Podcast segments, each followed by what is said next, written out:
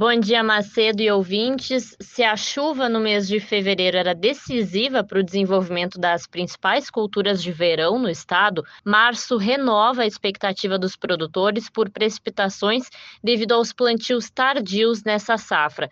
Por causa da estiagem, parte das lavouras foi plantada fora de época, jogando para frente etapas decisivas. Por isso, as plantações tardias também tornam o mês de março importante para as culturas, especialmente a soja.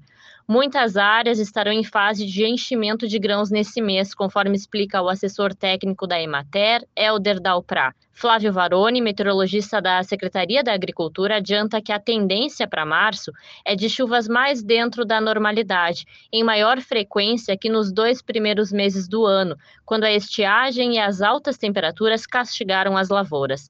Também não há perspectiva de ondas de calor prolongadas, o que também é recebido com alívio no campo, já que o calorão impede que a umidade seja absorvida pelo solo. Mais detalhes sobre a safra de verão lá em GZH, com o Campo Lavoura, Bruna Oliveira.